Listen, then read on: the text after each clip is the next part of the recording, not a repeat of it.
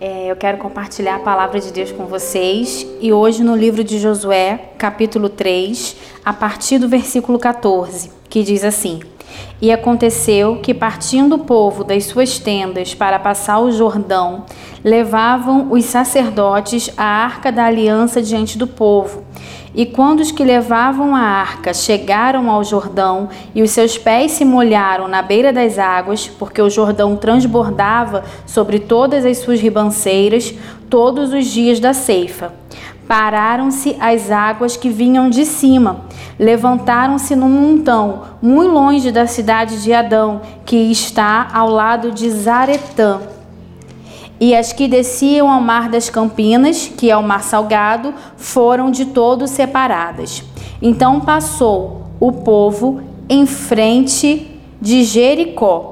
Porém, os sacerdotes que levavam a arca da aliança do Senhor pararam firmes, em seco, no meio do Jordão, e todo Israel passou a seco, até que todo o povo acabou de passar o Jordão. Amém? Esse texto que nós acabamos de ler nos retrata um milagre, né? Um dos milagres que a Bíblia nos narra, que foi o milagre da travessia do Jordão, quando o Jordão se abriu para o povo passar a seco. E existem alguns pontos que eu quero ressaltar com você nesse milagre que nos evidencia as multiformas de Deus agir, trabalhar, intervir em favor dos seus filhos, em favor do seu povo.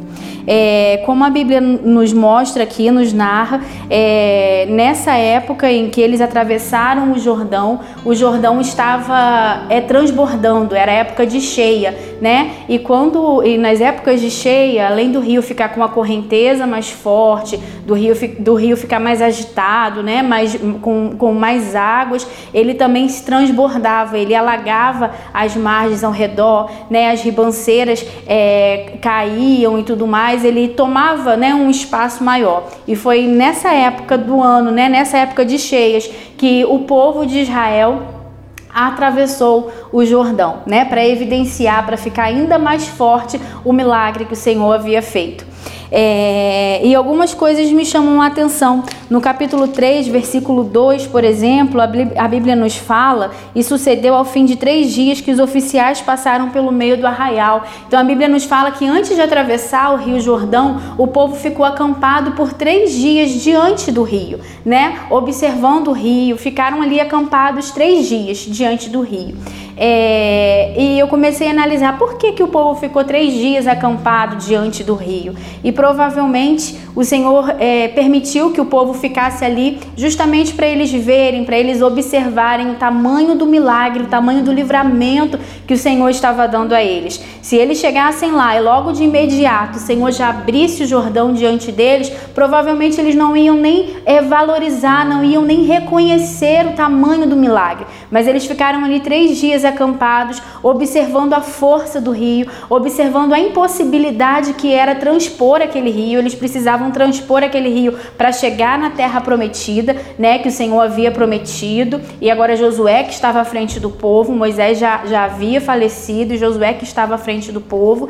E daí eles ficaram ali três dias observando. Provavelmente por barco seria impossível. Como que se é onde que se encontra embarcações para 3 milhões de pessoas mais ou menos? Né, transpor o rio. A nado seria impossível, porque era época de cheia, porque tinha correnteza, porque tinha idosos, porque tinham crianças no meio do povo, então era impossível é, transpor a nado. Então eles ficaram ali três dias observando, vendo a impossibilidade que estava diante deles. E aí, no versículo 5, é, o Senhor dá uma outra ordem. É, então a gente vê né, que Deus permite a gente ver o tamanho do problema para a gente depois ver o tamanho do livramento. Né? Esse é o primeiro ponto que eu quero trazer para vocês. E no versículo 5, o Senhor manda o povo se santificar. Diz assim: Disse Josué ao povo: Santificai-vos, porque amanhã fará o Senhor maravilhas no meio de vocês. E a segunda, né, a outra ordem que Deus deu ao povo foi para que o povo se santificasse. E para ver milagres, para ver maravilhas, para ver intervenção do Senhor, nós precisamos, o povo precisa estar santificado. Através da santificação, a gente fica mais perto de Deus, né? Através da santificação, a, os nossos sentidos espirituais ficam mais apurados. É como se a nossa carnalidade, carnalidade morresse, né? Como se a gente conseguisse enfraquecer a nossa carne. E o que, que a nossa carne sempre nos fala? Por que, que a nossa carne nos impede de receber o milagre? Porque a nossa carne gera incredulidade. A nossa carne faz a gente duvidar. E se houver dúvida, se houver incredulidade, o milagre não acontece. Então a gente precisa se santificar, a gente precisa estar mais perto de Deus, os nossos sentidos espirituais precisam estar apurados, né? Os nossos ouvidos espirituais, os nossos olhos espirituais precisam estar atentos para que quando o milagre chegar, para que quando a intervenção chegar, a gente reconheça, né? Para que espiritualmente nós estejamos fortalecidos e, e, a gente entenda como batalhar, como guerrear e não a nossa carne fale, né? E não a nossa carne se sobressaia. Então precisa haver santificação para o milagre, para as maravilhas do Senhor acontecer. E aí no versículo 13 a gente vê algo que, que chama minha atenção. Diz assim: porque há de acontecer que assim das plantas, que as plantas dos, dos pés dos sacerdotes que levam a arca do Senhor é, repousar, né? É, o Senhor de toda a terra repousa, repousem nas águas do Jordão, se separarão as águas do Jordão, e as águas que vêm de cima pararão amontoadas. Então o Senhor falou que quando os sacerdotes, carregando a arca, lembrando que a arca da aliança, né, simbolizava a presença do próprio Deus. E o Senhor falou que quando as plantas dos pés dos sacerdotes tocassem as águas do Jordão, imediatamente as águas parariam, né? Parariam no montão, for, iriam se amontoando como se fosse uma parede de água, como se fosse uma represa, né? Formada pela própria água, uma parede de água. Essa, isso que foi o que o Senhor disse, né? Que assim que as plantas dos pés dos sacerdotes tocassem a água, imediatamente pararia, né? Imediatamente pararia de correr. Mas aí a gente vê no versículo 15 Olha, e quando os que levavam a arca chegaram ao Jordão e os seus pés se molharam na beira das águas, porque o Jordão transbordava, pararam-se as águas que vinham de cima, levantaram-se no montão muito longe da cidade de Adão. Então, o que o Senhor falou realmente aconteceu. Assim que os sacerdotes tocaram, assim que os pés deles tocaram as águas do Jordão, as águas pararam. Só que as águas não pararam aonde eles estavam. As águas pararam acima, pararam num outro local do curso do rio, pararam é, numa cidade mais adiante. Então, ali imediatamente eles não viram as águas pararem. As águas pararam mais acima. Esse montão foi formado mais acima. E até que toda aquela água, por exemplo, exemplo, a água parou aqui, mas nesse distância aqui ainda tinha água correndo. Então, até que toda essa água que estava por aqui corresse, levou provavelmente alguns instantes, não sei exatamente quanto tempo, mas levou algum tempo para que toda aquela água corresse e de fato o povo visse, enxergasse que o milagre havia acontecido. Então o milagre já tinha acontecido, né? O milagre já, já o Senhor já tinha feito como ele falou que faria, o milagre já tinha acontecido, as águas já tinham parado, mas ali, na, é, naquele instante, o povo ainda estava vendo as águas correr.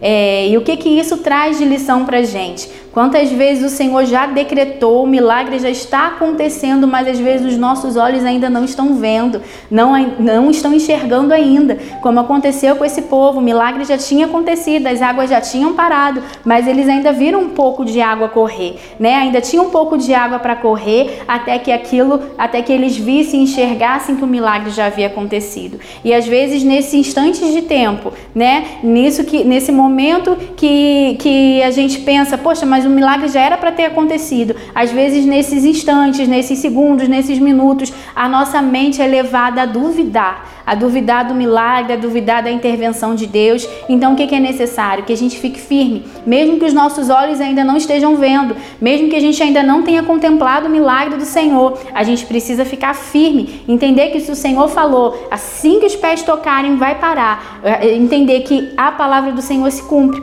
que a palavra do Senhor é real, e mesmo que a gente não veja imediatamente o milagre, o milagre já aconteceu. Na região, nas regiões celestiais, no reino espiritual, né? O Senhor já pode ter liberado milagres que às vezes a gente, com os nossos olhos físicos, ainda não estamos enxergando. Então é o momento da gente colocar a nossa fé em ação e reconhecer e não deixar a dúvida entrar no nosso coração, porque às vezes a gente ainda não está vendo, mas o milagre do Senhor já foi liberado em nosso favor. E a Bíblia diz que os sacerdotes, né, não apenas tocaram, não apenas atravessaram como povo, né? Os sacerdotes se posicionaram no meio do Jordão e eles estavam carregando a arca, que, como eu falei, simbolizava a presença do próprio Deus, e eles ficaram posicionados ali no meio do Jordão até que todo o povo atravessasse. Era como se o Senhor falasse: Eu vou ficar aqui posicionado, retendo, segurando essa água até que todo mundo passe a salvo né? Até que todo mundo se livre, até que o último, é, a última pessoa, o último do meu povo passe, transponha esse rio. Então o Senhor ele não apenas faz um milagre, mas ele garante, né? Ele fica ali posicionado, ele fica ali é, firme até que tudo, até que o milagre, até que a bênção é, seja completa, né? Se manifeste por completo na vida do seu povo. Então o que eu quero trazer para você hoje é que mesmo que você ainda não esteja vendo o milagre, o milagre já está sendo operado em nosso favor, né? Se a gente é, obedecer à voz de Deus, se a gente se santificar, se a gente crer nas promessas do Senhor, a gente não precisa ver com os nossos olhos, a gente precisa crer que as bênçãos do Senhor já estão liberadas sobre a nossa vida em nosso favor. Amém? Que o Senhor continue abençoando sua vida, sua casa, sua família e ministrando no seu coração a palavra dele, gerando vida em todo o seu ser, em toda a sua alma.